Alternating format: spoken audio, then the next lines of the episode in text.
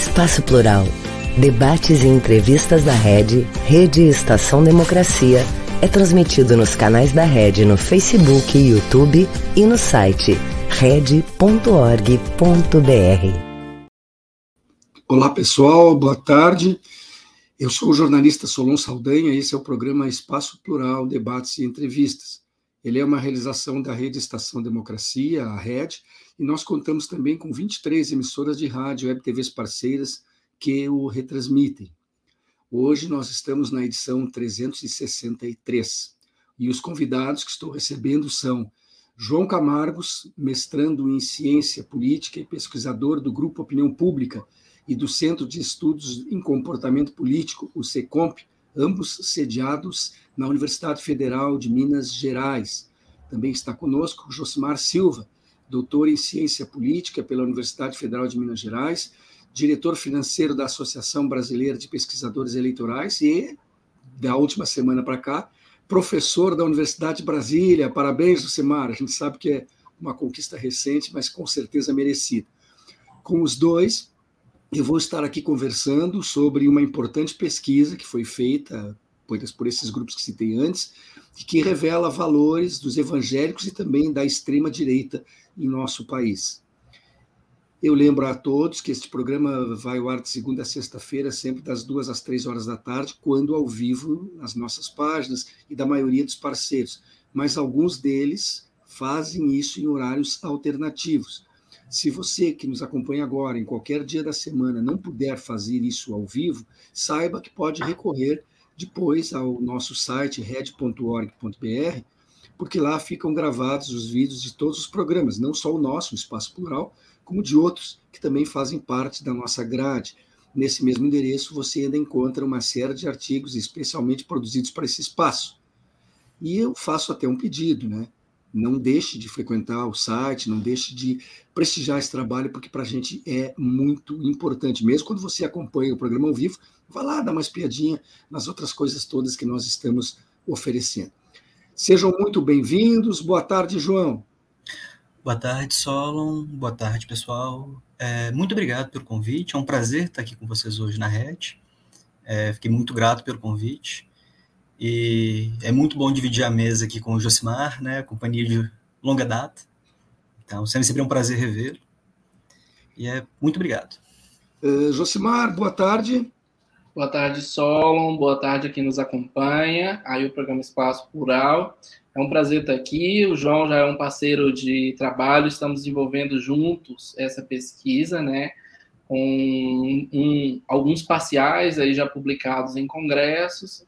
E é bom também estar aqui. Obrigado pelo convite da Rede para a gente estar comentando e debatendo um tema tão relevante, né? E que ajuda a entender o cenário político atual no Brasil. Pois eu gostaria de começar justamente sobre isso, né? saber a razão pela qual a pesquisa foi feita. O que, que motivou o grupo de pesquisa para realizar esta busca de entendimento, saber as razões pelas quais os evangélicos se aproximaram da extrema-direita, ou vice-versa. João, posso começar contigo? Claro, só. É, então, a gente vem observando desde, 2018, é, desde a campanha de 2018 a proximidade desses grupos com a extrema-direita aqui no Brasil. Né? A gente, quando a gente fala de evangélicos, na verdade, a gente está falando de um movimento muito plural. Existem vários tipos de, de cultos, de, é, de vertentes diferentes, que vão ter suas especificações. Então, começa aí. É um erro achar que todo evangélico é de extrema-direita, fazer essa generalização. Você tem vários grupos é, que vão se separando. Porém, é uma congruência nesses grupos nesse sentido, né? É, em 2019 já começaram a sair alguns relatórios apontando para isso.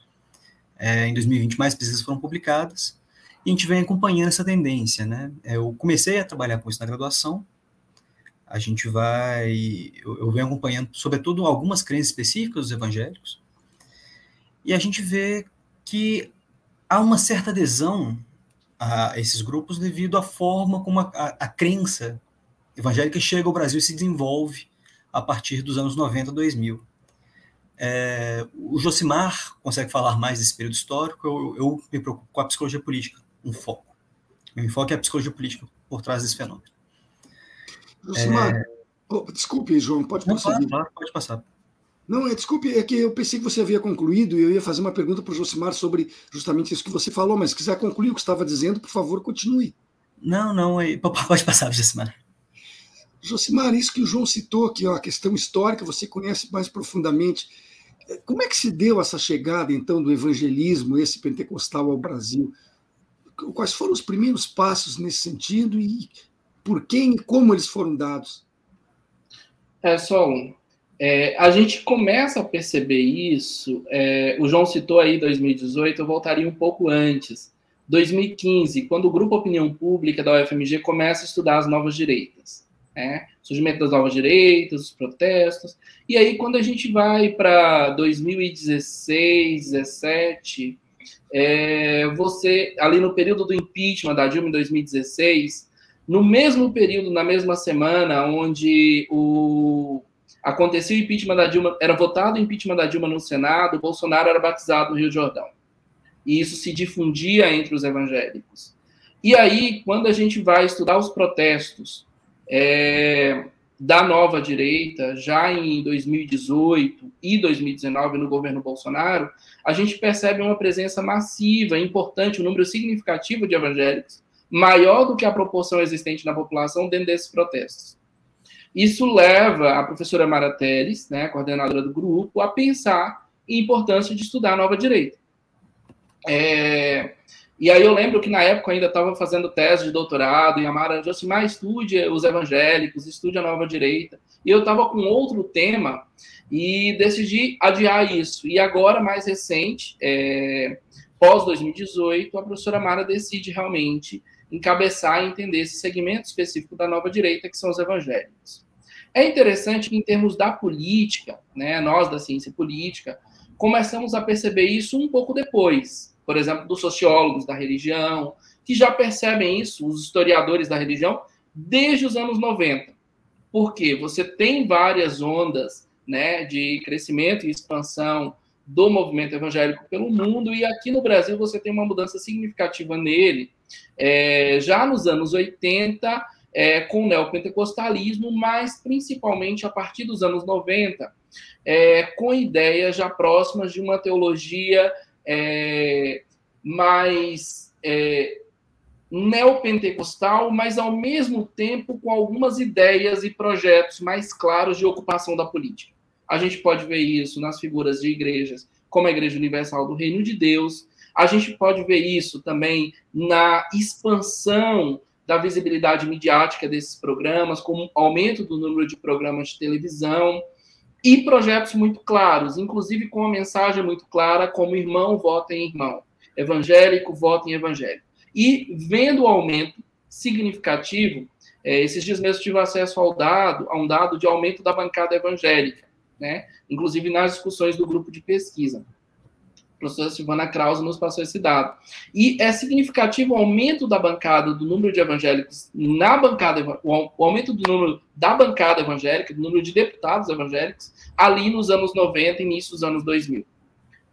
Quando a gente chega nos anos 2000, a gente tem uma outra configuração, que é uma outra mensagem, que é muito mais em termos da difusão dos valores evangélicos, ou seja, Pessoas que não são necessariamente evangélicas podem compor essa bancada desde que tenham adesão a uma pauta. E isso já vem junto com um fenômeno que a gente vem estudando agora, uma vertente teológica, que é a da teologia do domínio. Ou seja, mais do que ocupar esses espaços da política, os evangélicos, especialmente as alas, alas evangélicas mais conservadoras, que estão à frente desse projeto, tem um projeto claro, tem uma ideia clara de ocupação e de governo dada por essa vertente ideológica. Ou seja, tem um projeto de governo, tem um projeto de Brasil conservador, evangélico, que já está muito claro para eles e muito bem definido nessa trajetória, onde o governo Bolsonaro foi uma dessas figuras, né, que embora não evangélico, se coloca como evangélico, faz ali uma personificação de evangélico, toda uma narrativa em torno do batismo dele no Rio Jordão, e essa figura é levada como representante é, desses evangélicos conservadores e que leva uma adesão tanto de lideranças evangélicas quanto do próprio é, povo evangélico de uma maneira geral, para votar em Bolsonaro em 2018 e em 2022 e também nos outros candidatos no legislativo. João, diante do que está sendo posto pelo professor Josimar, nós estamos diante de um projeto absolutamente claro, então, que iniciou lá pelos anos 80, 90, como ele colocou, mas que com certeza está longe de se esgotar. Este projeto tende a ter uma permanência e um fortalecimento, ou entendi mal? Exatamente, Solon. O projeto, como o Josimar falou, ele é balizado numa interpretação da Bíblia, que seria a teologia do domínio. É, e qual que é a ideia da teologia do domínio, né? Pensando em valores. É, o, os movimentos evangélicos eles podem ser, os movimentos cristãos no geral, na verdade, eles podem ser divididos entre é, amilenaristas, pré-milenaristas e pós-milenaristas. Qual é a ideia disso? É, você tem, se cria a ideia do milênio de Cristo. Na Bíblia tem escrito isso, que antes do Apocalipse teremos um governo de mil anos, é, em que os justos vão ser provados e serão salvos aqueles que merecerem e os que serão os eleitos, e os outros não serão salvos, irão é, perecer. É, e a ideia que baliza a teologia do domínio é, vem dessa. Ou seja, para alguns grupos pós-milenaristas, quer dizer, para os grupos pós-milenaristas, nós estamos vivendo esse milênio é, em que a vida é, está predeterminada a acabar com você sendo eleito um eleito ou não. É, e aí a disseminação dos valores ganha importância muito grande, porque são os valores de Cristo, é uma nação cristã contra os males do mundo, desse mundo governado antes de Cristo chegar, né? É, esse mundo do milênio de Cristo. Então há, há uma necessidade dessa luta de conversão e dessa quase conversão forçada de todos. Então, a ideia dos valores serem passados para a política, para a comunicação, para a cultura, ela vem muito baseada nisso. E é um desejo que para esses grupos é super legítimo, que afinal de contas eles estão tentando salvar a todos. A ideia é salvar todo mundo, que todo mundo seja salvo no juízo final. E para isso é preciso dominar e afastar os males. E eles podem tomar outros contornos, né? Então, o, há uma transferência aí, e o mal passa a ser também o comunismo, as pautas da ideologia de gênero. E aí se mobiliza no sistema político essa parte, com valores bem claros, um projeto de poder bem claro, e que vê o mal nessas áreas, a fim de combater esse mal e espalhar a nação cristã, a nação de Cristo. É interessante. É... Ah, tá. Hum. Não, pode ir, Gismar. É interessante nesse ponto, só o que o João está colocando, porque tem não só uma perspectiva de um projeto político apenas, né? É um projeto de domínio da humanidade ou de salvação nessa perspectiva da humanidade, né? É, houve vários congressos né, evangélicos, inclusive internacionais, com preletores internacionais, onde eles trazem uma perspectiva do domínio de sete montes, que seriam grandes áreas né, da vida social como um todo, que precisam ser governada ou estar dentro de uma cosmovisão cristã, ou dentro de uma perspectiva desse grupo religioso. E aí não cristianismo, entendido todas as suas vertentes, mas dentro de uma vertente ultraconservadora e até reacionária, que seria o domínio sobre a família, ou seja, os princípios religiosos, esses princípios conservadores, precisam governar sobre a família, ou seja, qual é o padrão de família, sobre a própria religião, ou seja, uma religião oficial, uma religião institucional, né? A interpretação correta ou exata da Bíblia é essa, essa é a posição. É, o domínio sobre as artes, a cultura, a mídia, o domínio sobre a economia, né? o domínio sobre entretenimento, lazer e o domínio sobre o governo, sobre a política. Ou seja, existem áreas estratégicas, artes, entretenimento e política. Ou seja, não é só sobre a política. É também sobre a política, e a política é um dos eixos que pode levar a alcançar essas outras áreas. Ou seja, quando a gente ouve personagens como Damares Alves, e às vezes a gente olha como se fosse caricato. Não. Existe um projeto claro e essas pessoas estão dentro de um projeto claro.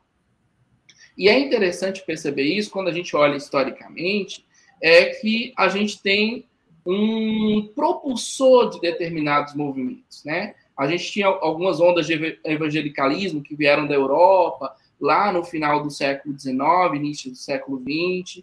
A gente teve outras, já no início do século XX, lá nos anos 30, que trouxeram é, da missão conservadora do sul dos Estados Unidos, e as recentes têm uma participação muito importante, principalmente do sul dos Estados Unidos. Ou seja, o projeto conservador gestado no sul dos Estados Unidos, trazido para a América Latina e também para alguns países da África. Mas aqui, falando especificamente do Brasil, especialmente é, da região latino-americana, tem um projeto desse conservadorismo evangélico do sul dos Estados Unidos em relação a esse domínio também sobre o Brasil. Né? E essas ideias e essa teologia entre os teólogos é, mais progressistas, a gente é, se costuma até brincar dizendo o seguinte: é, a teologia foi criada e apodrecida, é, criada e envelhecida na Europa, apodrecida nos Estados Unidos e exportada para a América Latina. Então, é esse material, é esse produto extremamente conservador do sul dos Estados Unidos que vem através de missões evangélicas, inclusive de grandes projetos, e aí a gente pode pensar em termos é, de conhecimento científico, por exemplo, tem missões criando uma. É, como se fosse uma teoria criacionista ou uma teoria do design inteligente sendo financiadas para que essas ideias, esses valores e esse tipo de conhecimento ou interpretação do mundo seja difundida em escolas, em universidades. Então, assim, tem um projeto que é um projeto um pouco mais amplo, e até por isso a nossa pesquisa embora a gente ainda não tenha levantado tantos dados de valores, né, João? A gente pode falar em valores, exatamente que é um projeto, a teologia do domínio, é um projeto em cima da criação de valores, né? Ou seja, é um projeto de mudança de uma perspectiva, de mudança de uma mentalidade a nível geracional entre todo um público evangélico e também, inclusive, não evangélico, já que isso se difunde pela cultura gospel, ou pelas músicas, ou pelas produções de livros e, e outros materiais. Né? É, exato. Posso complementar um pouquinho do que o Josimar falou? Sim, posso é, Essa questão da, da, pressão, né, que é um, é um o, como Josimar falou, é um grupo organizado que ele tem uma organização não só nacional, ele é algo generalizado, institucionalizado em parte do mundo. É, e a gente vê algumas manifestações, existem fundações, como o Josimar falou, que financiam pesquisas que vão chegar a determinadas conclusões, é, que provem a existência de Deus ou que provem uma governança é, religiosa ou avaliem melhor como os sistemas funcionam. Existe também um lobby organizado, né? Para quem está acompanhando a, a, mídia desde o começo dos anos 90, a gente viu um aumento dos programas evangélicos, um aumento no horário, inclusive no horário da programação gratuita, que atende grande parte da população, é, no, no horário livre, e há um aumento cada vez maior desse setor nessas áreas que são as áreas estratégicas que o Jusmar estava comentando. E a comunicação né, nesse processo de criação de valores é essencial. Ela tem afeta diretamente a cultura nesse sentido. E ela ressoa com as mensagens que as pessoas veem em outros lugares. Então, quando você vai assimilando vários valores em diferentes espaços, você tem a mesma informação em diferentes lugares, essa informação é muito mais fácil de ser assimilada e ser internalizada e cristalizada com o passar do tempo. Então, é um projeto de longuíssimo prazo, que agora está sendo posto em prática em algumas partes. Não com pleno sucesso, mas longe são fracassos. Uh, João, sempre que eu uso a expressão valores, eu, eu fico com, com um problema interno aqui, porque o pessoal diz assim: nós defendemos ardorosamente os valores cristãos. Eu li os evangelhos. Em nenhum deles eu encontrei qualquer citação de que as pessoas deveriam se armar. Em nenhum deles eu encontrei qualquer citação que não deveria tentar salvar a vida de quem está contaminado numa pandemia. E outras tantas coisas como essa. Em nenhum deles eu disse roubarás, eu li roubarás. E a gente viu uh, ministros, ministérios cobrando propina para as coisas acontecerem. Onde é que estão os valores cristãos na direita que estava no poder até final do ano passado. Sabe, Solon, esse é um problema muito complicado, porque isso depende de como eu enquadro o fato. A forma como eu vou mostrar um fato para quem escuta, ela influencia completamente o entendimento dessa pessoa sobre isso. Então, pensar no primeiro exemplo que você deu, do não ser marás. A Bíblia não fala isso. Mas, ao mesmo tempo, quando eu enquadro o mundo de hoje como uma guerra santa, como uma briga contra o mal direto e o mal, contra o mal vale tudo, eu tendo a legitima, legitimizar o uso dessas armas. Eu, um cristão vai falar assim: eu concordo que não é certo matar irmão. Mas eu não estou matando o irmão, eu estou matando o inimigo. Eu estou matando o mal. Eu estou combatendo o grande mal que está assolando a sociedade, que vai levar todos nós ao inferno. Então, a forma como eu enquadro isso é muito importante. E não só isso, alguns outros pontos, como o senhor comentou, do é, os evangélicos, os ministros evangélicos na, na educação, né? Foi um exemplo clássico chocou muita gente. Aquela notícia chega para mim e eu assemelho isso. Chega para você e você assemelha isso. Mas quando chega para alguém que não quer aceitar, que tem todo uma outra veículo, outra fonte de informação, que fala justamente o contrário, que não há crime naquele espaço, que não há corrupção entre os evangélicos, que não há corrupção entre os homens de Deus, aquela informação é falsa, ela soa falsa. É uma conspiração da grande mídia para acabar com o governo Bolsonaro, que é um governo de Deus. É uma conspiração desses consórcios do mal contra o bem. Então, quando a gente coloca esse enquadramento desse sentido, para a pessoa, o significado daqueles atos é completamente diferente. É, não é a corrupção por barras de ouro que está entrando. É sim uma mídia corrupta e do mal tentando acabar com um governo bom. É, então, essa, essa mudança de sentido e de enquadramento é muito importante para entender como é que se comportam. Né? ou a extrema-direita, não só no Brasil, mas em outros lugares do mundo, ela ficou muito conhecida pela forma como ela consegue usar a eficiência das redes sociais, os meios alternativos, para se comunicar com seus adeptos, com aqueles que, que seguem alguns preceitos e têm essa afinidade ideológica. E quando a gente cria essas bolhas informacionais, essas questões, rompê-las, por mais que a informação seja correta e venha com respaldo de outras instituições, é muito difícil. Então, um problema de longuíssimo prazo a se resolver também. Por exemplo. Então, é... Desculpe, Josimar, mas só até posso passar para ti essa questão que eu vou colocar agora, mas é, quando a gente ouve o João dizer isso, que é uma questão de longuíssimo prazo, é um pouco assustador, que parece que nós estamos diante de um problema quase insolúvel, porque ao mesmo tempo que nós nos levar um longo prazo para resolver o problema que já está instalado, a gente sabe que novos problemas seguirão sendo instalados justamente por esse mecanismo criado. Então, quando a gente conseguir combater os problemas A e B, nós já estaremos diante dos problemas C e D. Como enfrentar isso, Josimar? É, eu acho que é bem complicado enfrentar isso, porque, e aí pensando sobre a perspectiva democrática, mesmo em governos progressistas, esses movimentos se fortaleceram, inclusive se fortaleceram com apoio e utilizando da estrutura do Estado, né? bancada evangélica cresceu muito nos governos petistas, né, e teve apoio, né, ocupou espaços importantes, pastas importantes. É, ao mesmo tempo, é, entender que a gente está trabalhando com valores, e aí retomar um pouquinho de o que, que a gente está chamando de valores, né?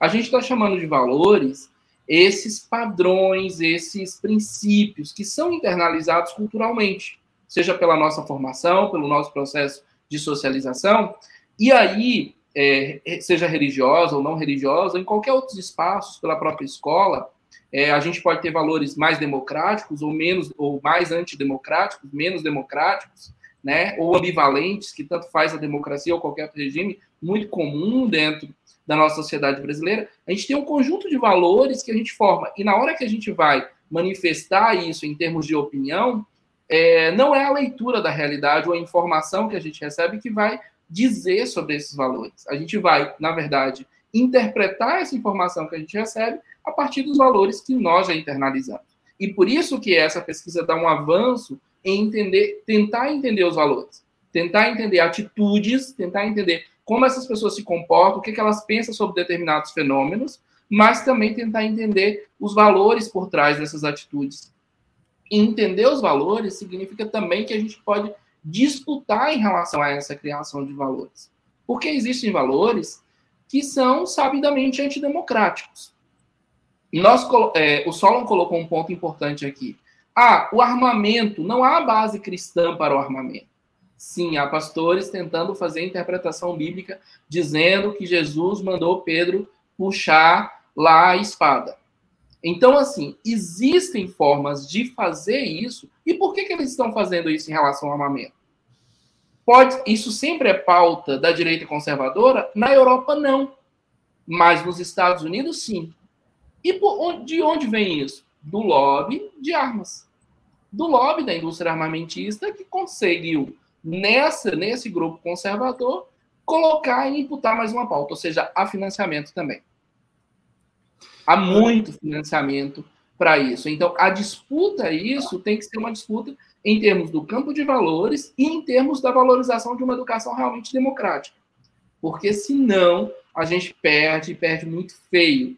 Exatamente porque a gente traz a valorização, é, traz um conjunto de valores para nossa sociedade, transforma essa sociedade em uma sociedade muito mais reacionária, né? E muito mais propensa a aceitar é, governos autoritários aí em termos da extrema-direita. Bom, então, pelo que eu estou entendendo, quem defende e pretende continuar defendendo a democracia como a melhor alternativa que nós temos, precisa, primeiro, aproveitar pesquisas como essa e conhecer melhor os seus adversários. Segundo, se apropriar dos recursos que eles usam com, com muita propriedade, por exemplo, a comunicação, por exemplo, o uso de mídias sociais, por exemplo, o sistema de criar valores. A partir de então, pode-se equiparar a briga, senão a chance é zero. É mais ou menos isso, João? Vai por esse sentido, Solon. E é um a religião é um fator interessante, porque o que, que é, qual que é a propriedade da religião que deixa ela tão útil para sistemas políticos, né? A religião ela cria automaticamente um sistema de valores, uma moral compartilhada. Ela tem um espaço, tem uma autoridade na teórica, né, uma, uma autoridade teológica sobre o que está falando, alguém que entende e passa a interpretação para os outros e proporciona ali uma coisa que a gente chama de ação coletiva. Ou seja, a igreja permite com que os grupos se organizem e tomem as decisões, tomem as ações reais, se manifestem de forma organizada. Que na sociedade dispersa, né, num, num ambiente fora disso, é muito difícil acontecer. É, a teoria dos pequenos grupos que a gente chama, só que como são vários pequenos grupos organizados, que foi uma das grandes conquistas da, de algumas igrejas evangélicas, que elas mantêm uma hierarquia muito forte que se espalha desde da célula que vai na casa da pessoa até a grande igreja central, a igreja matriz, a igreja sede, e tem uma organização bem clara em cada um dos níveis, tem uma informação que é passada bem clara em cada um dos níveis, e essa estrutura hierárquica permite com que eles organizem grandes multidões, passem grandes valores de forma relativamente tranquila, que é uma tarefa que a ciência política vem há muito tempo tentando entender, né? Como é que os, os lobbies se organizam, os grupos de pressão se organizam. É, e com esse, essa série de recursos, como o Jacima falou, né, o lobby das armas que vem nos Estados Unidos, a, gente, a extrema-direita brasileira importou, e alguns outros acabam é, facilitando essa organização ainda mais. Então, o cenário para nós, né, como campo democrático, ele se torna complicado nesse sentido. A gente tem que pensar em formas de organizar o campo democrático para passar valores e passar comunicação, informação de uma forma clara, concisa e organizada, que é muito difícil. Justamente a, a, a ideia do campo democrático é lidar com pluralidades e múltiplos valores. E a gente cai num paradigma, num, num paradoxo, né? Como eu vou organizar valores pregando que múltiplos valores sejam disseminados. Hum, é. Bom, nós estamos chegando próximo da metade do programa, então, como eu já havia informado no início, nos bastidores, teremos aí um breve intervalinho, não chega a dois minutos e já estaremos de volta para continuar a conversa de hoje. Um país sem serviço público, sem concurso público, dependendo de nomeações políticas. Já imaginou? É o que pode acontecer com a aprovação da reforma administrativa. A Durga Sindical, em defesa dos professores e da educação pública e de qualidade. Educar não é somente fazer prédio. Prédio não ensina ninguém. Quem ensina é o professor. O governo tem que entender isso. Na escola nós somos um só. Seja professor, seja funcionário, o reajuste tem que ser igual para todos. Meu básico é 657 reais. O que a gente está pedindo é o mínimo de respeito. É para ter comida no prato. Eu dei a minha vida pela educação, valorização e respeito. É para os que estão na escola e também para quem já está aposentado. CEPERS, a luta pela educação é de todos nós. Estou falando de uma cooperativa de crédito, conhece? Sim. Você movimenta sua conta como no banco, mas não é banco. E tem crédito se eu precisar e na padaria também. Ah, e que o resultado é dividido entre todos. E você pode investir com segurança. Sim, é simples. A Cressol tem tudo isso. Lá, ganhar é para todos. E se eu quiser cooperar? É simples. Vem junto! Cressol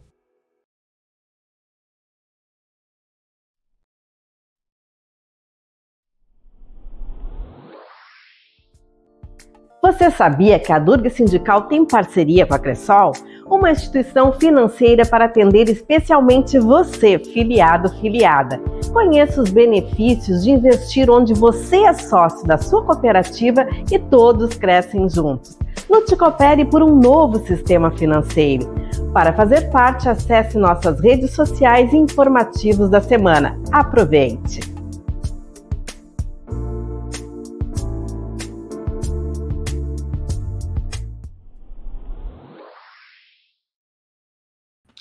Voltamos com o programa Espaço Plural Debates e Entrevistas. Ele é uma realização da RED, Rede Estação Democracia, e nós contamos com 23 emissoras de rádio e TVs parceiras que o retransmitem.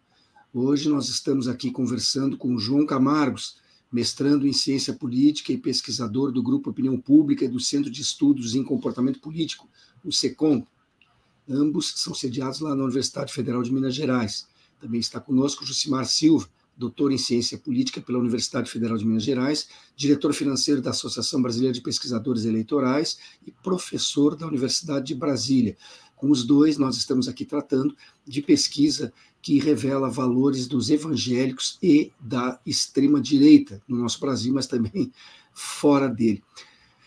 Uh, Josimar, o fenômeno de direitização, entre aspas, né, se é que posso usar esse termo, dos evangélicos ocorreu também com parte dos católicos, mas numa proporção muito menor, porque os efeitos uh, e os resultados foram diferentes nesses dois blocos. É, nós temos que entre os evangélicos é, a força da liderança ela talvez seja mais dominante.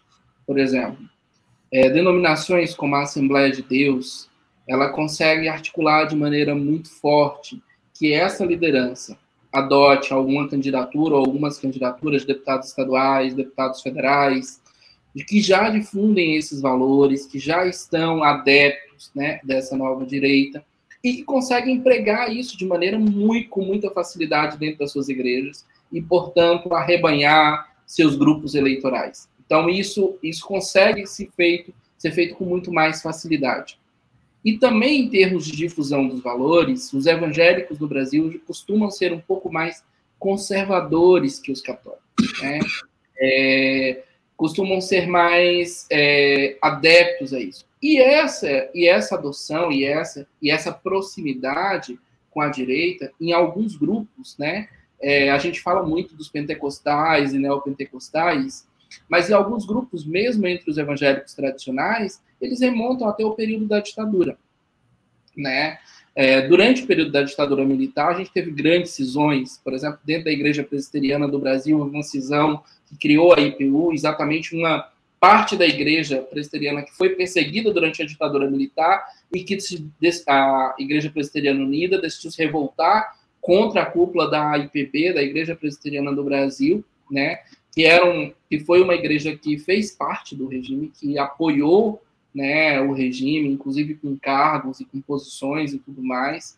Então, a gente tem uma história aí entre os evangélicos que esses valores conservadores em relação à família, contrário ao aborto, são muito fortes, né? Inclusive, são parte de movimentos mobilizadores. Enquanto entre os evangélicos, os valores de uma teologia mais progressista, como a teologia da missão integral, ou das teologias latino-americanas, elas são mais frágeis. A Igreja Católica conseguiu é, construir valores progressistas, o movimento da teologia da libertação, de maneira muito forte.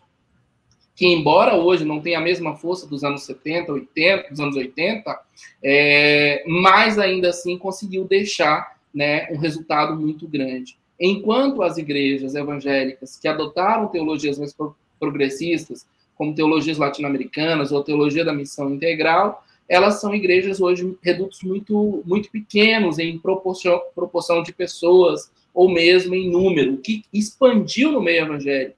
E o grande crescimento, expressivo crescimento evangélico em relação à, proporção da população que nós temos hoje se deu principalmente em igrejas pentecostais e neopentecostais, que em sua grande maioria adotam essas teologias conservadoras ou tiveram suas lideranças cooptadas por esse movimento mais conservador e por essa articulação política mais conservadora. Talvez por isso, então, entre os evangélicos, o efeito, né, a adesão a esses valores mais conservadores, a essa, é, a essa nova direita, sejam mais fortes.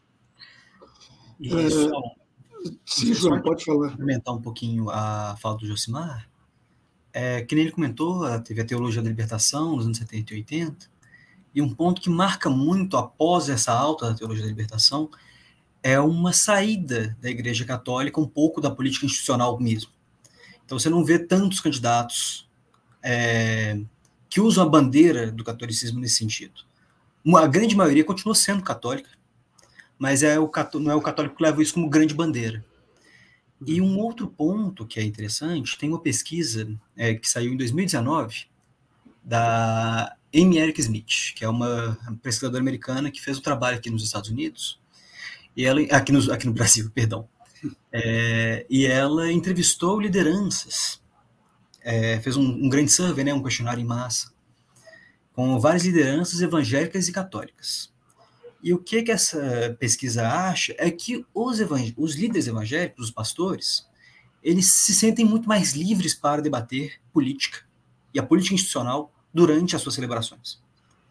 E isso é uma diferença muito grande, né? faz uma, uma questão muito grande, porque os valores estão claros colocados ali.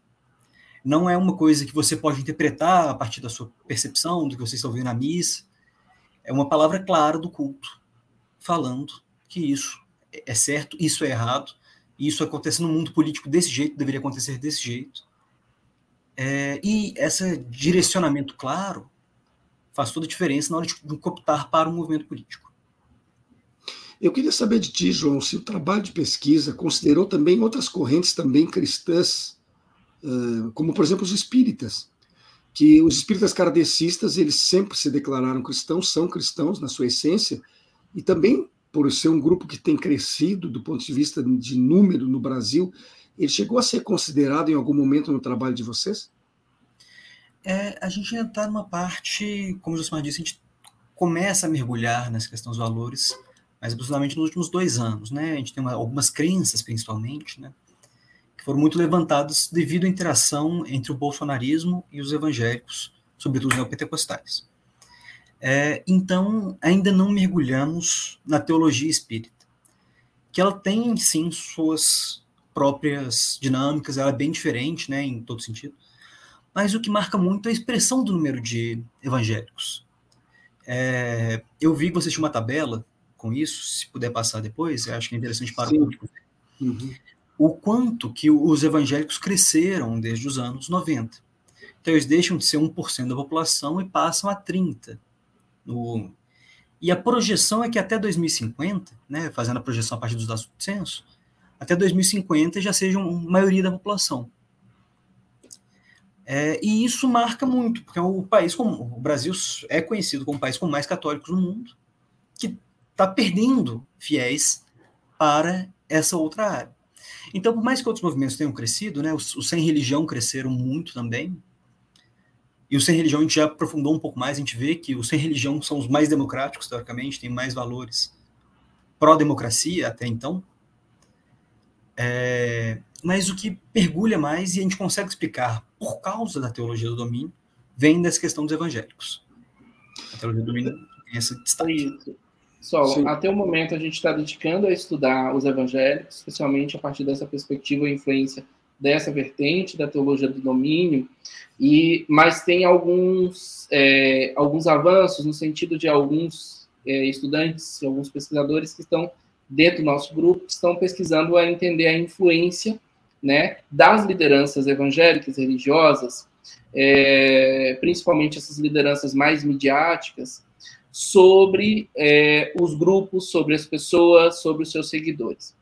Isso é muito interessante, porque isso abre porta para a gente compreender é, a atuação de algumas lideranças. Por exemplo, o caso do Divaldo Franco, né, que se posicionou aí apoiando em alguns momentos é, algumas ideias da nova direita. Então, assim, é possível que com essa pesquisa, embora a gente não se dedicando a estudar os espíritas, a gente consiga desenvolver alguma metodologia, algum modelo que possa ser explicado, possa ajudar também a entender a influência, né, de outros grupos religiosos ou até de pessoas não religiosas, né, sobre seguidores. E isso é importante para a gente entender em termos de opinião pública, exatamente porque essas pessoas e essas lideranças, religiosas ou não, mas principalmente as religiosas, quando assumem um espaço midiático e conseguem falar em nome de determinadas religiões, elas conseguem uma projeção em uma visibilidade, um grau de influência muito grande, né? É, e isso, isso é interessante que a gente consiga medir em termos de estudos de opinião pública, né? Exatamente para entender que efeitos essas lideranças de opinião têm sobre os seguidores de determinada religião ou os seguidores dessas lideranças, né? E isso é, é, é um campo aí que a gente está também que a gente não vai estudar diretamente os espíritas, mas que a gente pode é, que a gente pode ajudar a compreender ou pelo menos elaborar metodologias que é, outros grupos ou outros pesquisadores podem também se debruçar. É, a questão é, espírita, com o Divaldo que você citou, o movimento espírita historicamente é conservador. E, mas a manifestação do Divaldo, que já não é a liderança espírita que foi no passado, provocou a aceleração de uma ruptura que já vinha acontecendo entre espíritas mais conservadores e menos conservadores. Mas eu quero voltar um pouco à pesquisa de vocês, que é muito relevante. A professora Silvia Krause estará em Berlim, na Alemanha, agora, dias 30 e 31 desse mês de março, onde apresentará numa universidade local o resultado do trabalho, né, num evento promovido pela Associação Alemã de Ciência Política. Então, eu pergunto, Josimar, qual é, e para ti também, João, qualquer um dos dois pode começar e o outro conclui, qual é a importância dessa visibilidade internacional para esse trabalho realizado na Universidade Federal de Minas Gerais?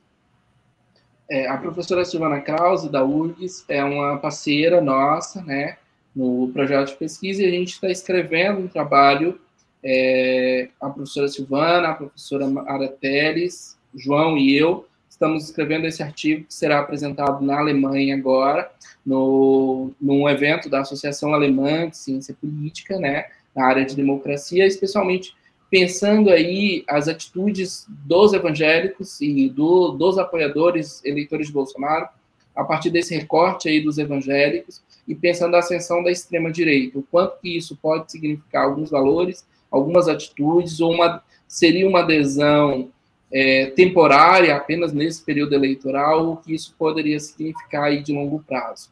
E isso tem um efeito interessante porque a gente vai estar dialogando né, com pesquisadores que estão discutindo a democracia, a estabilidade da democracia, a flexibilidade da democracia e outros problemas, outras questões da democracia na Europa e trazendo um caso que é um pouco sobre a América Latina, mas principalmente sobre o Brasil e sobre a atuação da nova direita no Brasil. Então, acho que é um diálogo interessante e as trocas na Alemanha vão favorecer também os avanços na pesquisa nacional, né? E quem sabe a gente também possa contribuir um pouco com o debate lá, já que tem algumas especificidades da nova direita quando a gente trata de Brasil, quando a gente trata de América Latina, em relação à nova direita na Europa. João, ainda agora você tocou num assunto que, antes de iniciar o programa, a gente estava aqui nos bastidores, você viu que eu tenho uma planilha. Vou pedir para o Babton colocar essa planilha aí essa, no, na tela, por favor, Babton. Ela compara o censo de 1980 com números mais atuais, eh, mostrando, deixa eu ver, está aqui, adicionar a transmissão, ó, está aqui. Eh, mostrando os crescimentos, a distribuição da população brasileira segundo as religiões entre 1980 e 2000. Se você somar os evangélicos não pentecostais e os pentecostais, o crescimento a um foi de 3,4 para 4,2, o outro foi de 3,2 para 10,4, um crescimento considerável, né? Mas você citou antes também ó, o sem religião, que era 1,6 da população, está em 7,3, foi o maior crescimento de todos, com 531,3% de, de crescimento. Se você quer aproveitar essa tabela que está aí no ar, os kardecistas que eu citei antes, ó, subiram de 0,7 para 1,4 da população, dobrou a participação. Em compensação, nós temos aqui as, as religiões afro-brasileiras que caíram e o catolicismo, que caiu do ponto de vista percentual, de 88,9 para 73,8, cresceu do ponto de vista absoluto por causa da variação da populacional, mas está caindo cada vez mais do ponto de vista proporcional. Né? Você quer avaliar alguma coisa sobre isso, João? É, não, é interessante esse dado que você, coloca, que está pegando a distribuição por religião é, em 2000. Sim, Se a gente pega agora todo... em 2010 e agora e todos nós estamos muito ansiosos para ver o censo de 2022, essa mudança é muito mais extrema. Os evangélicos estão saindo de ser 10% para serem 30, 40, 50. E é interessante para a gente, porque por mais que a projeção mostre alguma coisa, a gente ainda não tem certeza sobre esse dado. Então é uma é um, é um desafio conversar com essa nova população que vem com valores organizados, que vai se tornando maioria e que tem que ser incorporada no sistema político de uma forma ou outra. E é importante com isso. É, a gente estava comentando sobre pesquisa na Alemanha e o que a gente tem de resultado preliminar que é muito interessante é que se a gente pergunta é, a gente, os dados que nós analisamos são de 2020, estamos esperando pelos dados de 2022 para continuar o projeto. O que a gente encontra é que, quando a gente pergunta sobre instituições democráticas, sobre alguns conceitos democráticos, é, apoio a golpe militar, apoio a, a, a, democracia em si, ou outras pautas democráticas, a gente vê que não existe diferença, na verdade, entre evangélicos e o resto da população. Talvez depois, em 2022, com a campanha, isso tenha mudado. Essa é uma das hipóteses que nós temos aqui no, na pesquisa. Só que a gente não pode comprovar isso ainda. Porém, o que, que esse resultado traz? Que, na verdade, eles são democráticos a partir da percepção de democracia. O conceito de democracia é muito complicado. Na academia não se tem um consenso sobre o que é democracia. Tem gente que fala que se tem eleição é democrático. Mas será que é só o processo eleitoral que torna um, país democrático? Não são a aceitação de valores plurais ou outras questões que com, configuram uma democracia? É, então, pensar isso é importante para a gente entender, inclusive, como posicionar e comunicar com esse setor. Eles não são o setor quase irrelevante da população que eles eram em 1980. Eles estão crescendo e estão ganhando mais visibilidade, cada vez mais visibilidade, e o desafio está em falar com essa população no futuro. A gente brinca, é, quando eu trabalho em campanha, em campanha política, a gente vê que o desafio para o futuro é conseguir comunicar com essa população, sobretudo para o setor progressista. Então, é fazer um, um é essa questão que a gente discutiu antes, né? Como colocar um valor fixo enquanto você defende valores plurais, né? Por que, que a, os valores democráticos seriam diferentes de um pluralismo completo? É, é, um, é, uma manobra difícil colocar no sistema de crenças das pessoas. E principalmente quando a gente tem atores que a, se aproveitam para é, usar isso como pauta. O que uma pesquisa paralela que vem se desenvolvendo no grupo, que eu tenho mais envolvimento, ela fez um survey em Minas Gerais, né, que é onde a gente está sediado, e o que a gente encontra é que 10% da população de Minas Gerais acredita que Bolsonaro foi enviado por Deus para salvar o país, no ano de 2021, no caso, especificamente ao longo da pandemia. E é um valor muito grande acreditar que alguém foi é, um valor considerado absurdo, né, uma crença absurda, de que alguém foi enviado por Deus diretamente para nos salvar.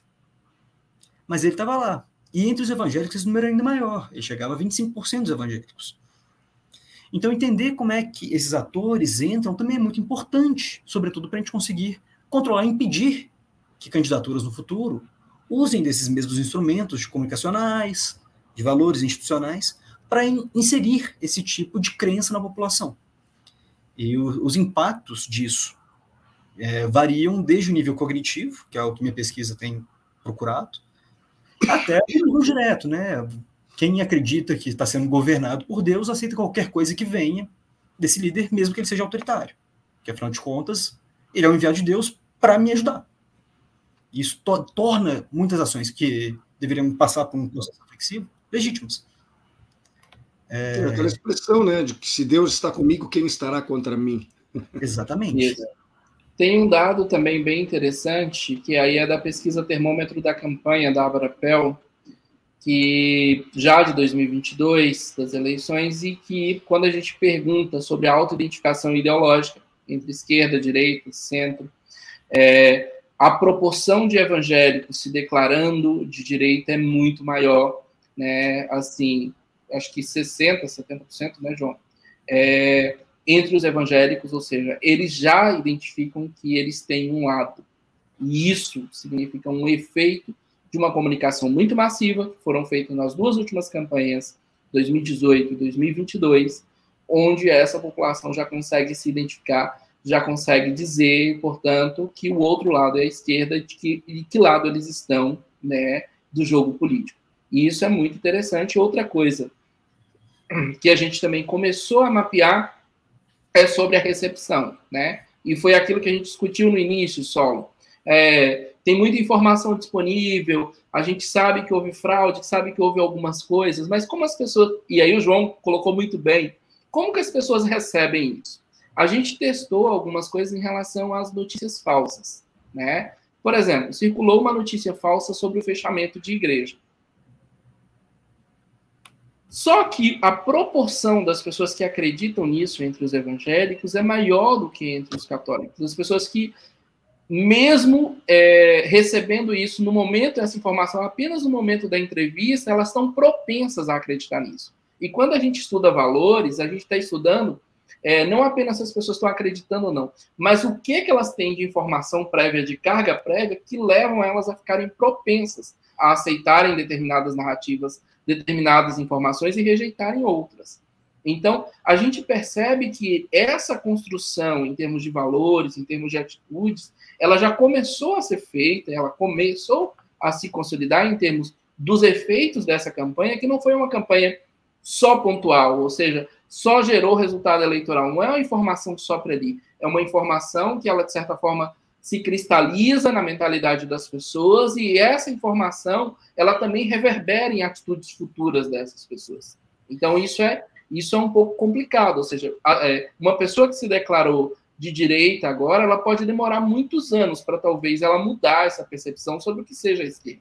Porque Sim. ela já tem uma ideia, uma narrativa toda construída do que seja a esquerda e que a esquerda é inimigo ou que é oposição. Então, como considerar o debate democrático, como considerar o debate em termos de, é, em termos de é, não apenas a rejeição ou outro pelo rótulo, se a gente já tem isso, toda uma narrativa disso construída e isso consolidado numa mentalidade de uma grande parcela da população. Como o João está dizendo, é, disse muito bem, e você apontou aí nos dados, essa população, essa, essa parcela da população é uma parcela que está crescendo e está se tornando significativa e pode chegar aí a 2050 com, sendo mais de 50% da população. Se esses valores se expandem na mesma, é, na mesma proporção, é, nós estamos num desafio democrático muito grande em termos de uma educação pluralista, em termos de valores que sejam plurais, já que essa construção da nova direita são de valores hegemônicos né, e a tentativa é de domínio mesmo, e não só no campo da política, né? Eles estão construindo isso em termos de valores em vários outros campos. E, e aí, está dizendo daqui uns dias que essa arte não pode. Sim. Que esse livro aí, que tem uma arte nula do Renascimento, não pode ser falado na escola, né? Que nós vimos essa semana. Não, Mas uh, o nosso tempo, Josimar, está quase chegando ao final. Eu queria fazer mais duas perguntas antes de concluir. E antes até das duas perguntas, eu queria colocar para vocês que essa tabela que eu trouxe, que foi de 1980 a 2000, a, a intenção era just, e oficial do IBGE, a intenção era justamente pegar lá no princípio, quando o, os grupos evangélicos ainda eram praticamente imperceptíveis. e é o primeiro momento em que houve um crescimento forte, né? que dali para diante, como bem colocou uh, o João há pouco, a, a situação piorou muito e tende a continuar piorando. Mas, João, duas perguntinhas eu tenho, uma para cada, e o nosso tempo aí é cinco minutos no total. Uh, o fato da Marina Silva, que é uma liderança evangélica, apesar de não ter nem de perto o peso, a importância de um Edir Macedo, de um Silas Malafaia, por exemplo, ter apoiado Lula nas eleições, isso teve relevância? Foi possível quantificar, de certa forma, que ela trouxe votos ou que trouxe um mínimo de aceitação e entendimento para a proposta que tinha Lula e que tem as esquerdas? Solon, eu acho que o Josimar vai gostar mais dessa pergunta, que o Josimar tem uma, um estudo sobre a Marina há, há bastante tempo. Hum. Mas o que eu posso, vejo... até, posso até passar para ele, é que eu não sabia do estudo do Josimar, mas diga, João. Não, é porque, na verdade, a, a influência da Marina entre os pentecostais ela vai ser muito seletiva nesse sentido. Porque, como a gente disse lá no começo, são múltiplos os grupos evangélicos. Né? Por mais que uma maioria atenda a essa teologia do domínio, não são todos. É, tanto é que uma coisa que você falou que está piorando, não é necessariamente piorar, né? A gente tem que entender como esses grupos estão acontecendo e tentar lidar de outra forma, que eles vão ter valores específicos que a gente tem que incorporar. Não é também um inimigo nosso. Não é uma situação de pior ou melhor. É entender como funciona e como comunicar. É, e a Marina ela vai ter um reflexo em grupos evangélicos, sim, mas eu não sei, não, a gente não conseguiu mensurar hoje o impacto do apoio da Marina ao, ao, Lula, inclusive porque a Marina traz outras pautas, né? A Marina traz a pauta do meio ambiente com muito mais força do que a pauta evangélica hoje. Então, ela traz votos desses, que já são do Lula. Dificilmente você vai encontrar alguém que apoia o meio ambiente que queria votar em 2022 em Bolsonaro. Então é pensar algumas alianças, a gente tem as críticas próprias, né, a forma como foi feita a campanha, como foi feita algumas questões, mas é pensar como essas alianças interagem e, e quais são as pautas que elas de fato estão trazendo. É, por mais que ela seja evangélica, ela não entra como o Bolsonaro entrou, como representante evangélico, mesmo não sendo. Então, essa, como a carapuça serve, é importante entender né, como é que eles colocam o véu, a, a fantasia, para a gente entender como puxar esses grupos. Mas, eh, Josimar, então, para encerrar, o João acabou de colocar que não necessariamente significa que as coisas vão piorar, que elas vão estar só diferentes e que a gente vai ter que assimilar alguns desses, desses valores, essa palavra que é tão usada, para que as coisas continuem. Mas são negociáveis valores que, para quem é democrático, são negociáveis valores que censurem a educação, as comunicações, as artes, as manifestações artísticas passem a ter que concordar com aquelas pautas, isso é negociável, Jusimar? É, Solon, eu acho que tem, a gente tem novos desafios, né? Se no atual, se no passado a gente tinha alguns desafios e a gente teve que lidar com eles, a gente tem novos. Eu acho que nesse sentido que o João é, que o João coloca, né? É, e eu acho que é possível, é, não não estou dizendo ceder a esses valores ou incorporar esses valores na pauta democrática, mas é possível a gente educar para esses valores. A gente tem um desafio novo e é possível a gente trabalhar em cima desses valores, né? Ou é possível também dialogar em relação a esses valores. E o ponto, e o ponto Marina Silva é um ponto é um ponto interessante, porque a Marina nunca se colocou nesse ponto, sempre foi progressista, ambientalista, e ela teve um peso interessante, inclusive é, conversas é, meio de é, que não foram para a mídia e apontam que a Marina ela foi colocada e foi cogitada, ser chamada para a campanha do Lula, porque em São Paulo ela estava com Haddad e ela estava sendo uma agregadora de votos importante. E não só entre os evangélicos, como o João disse, ela não, não se posiciona, não pega esse voto de reduto aí entre os evangélicos, né? Sempre, apesar de ter muitos evangélicos, muitas lideranças evangélicas com ela, é, mas, mas, tem também os ambientalistas, que são uma proporção muito grande, mas ela foi chamada para a campanha de Lula exatamente porque ela estava agregando na campanha para o Haddad em São Paulo. E esse é um dado interessante. E também tem uma outra questão. É, entre esses evangélicos que são plurais, que são diversos, a gente pode falar até, até em movimentos pós-evangélicos, ou seja, de pessoas que estão frustradas, que realmente saíram desse meio, ou que estão desagregados, ou que estão aí produzindo outras coisas, ou ainda no meio evangélico, mas com outras perspectivas, né? Então, esses movimentos também tendem a crescer, especialmente diante da frustração com que foi o apoio à igreja a essa visão mais conservadora, mas ainda não conseguimos estimar o efeito disso. Então, é, são valores que estão em disputa, são valores que é, cabem a gente repensar os cenários e, em termos de um governo petista, por exemplo, agora, de um governo democrático, tem vários evangélicos a quem se pode dar espaço e possibilidade de crescimento. Né? Resta saber se vão negociar com republicanos ou se vão negociar com a ala evangélica da rede, do PSOL e de outros partidos. Então, eu acho que esse, esse é um ponto interessante a, a se colocar, né, a ver quem que, de certa forma, governos progressistas vão valorizar nesse processo de negociação e pactuação. Pessoal, infelizmente nosso tempo se foi, nós não temos mais como continuar essa conversa que está sendo tão produtiva. Eu quero dar parabéns para, para esse trabalho de tanta qualidade que vejo que foi feito. Espero que ele tenha uma leitura muito grande, uma assimilação muito grande aí de quem é, precisa lutar e deve lutar pela democracia, né? Como eu falei, estamos com o tempo encerrado, estamos aqui, contamos aqui com a presença hoje de João Camargos, mestrando em ciência política e pesquisador do Grupo Opinião Pública e do Centro de Estudos em Comportamento Político, ambos sediados na Universidade Federal de Minas Gerais, e de Josimar Silva, doutor em ciência política pela Universidade Federal de Minas Gerais, diretor financeiro da Associação Brasileira de Pesquisadores Eleitorais e agora professor da Universidade de Brasília. Com os dois estivemos conversando aqui sobre a pesquisa relevante feita lá em Minas sobre os valores dos evangélicos e também os valores da extrema direita, vendo as questões eleitorais e não apenas ela. Muito obrigado pela presença de vocês. Eu concluo também deixando os meus mais sinceros agradecimentos à audiência, todas, todos e todas que estiveram aqui conosco nos prestigiando. Reitero o convite para que estejam de volta amanhã no mesmo horário, porque nós vamos estar aqui esperando vocês para mais um encontro. Até lá, muito obrigado. Nos veremos.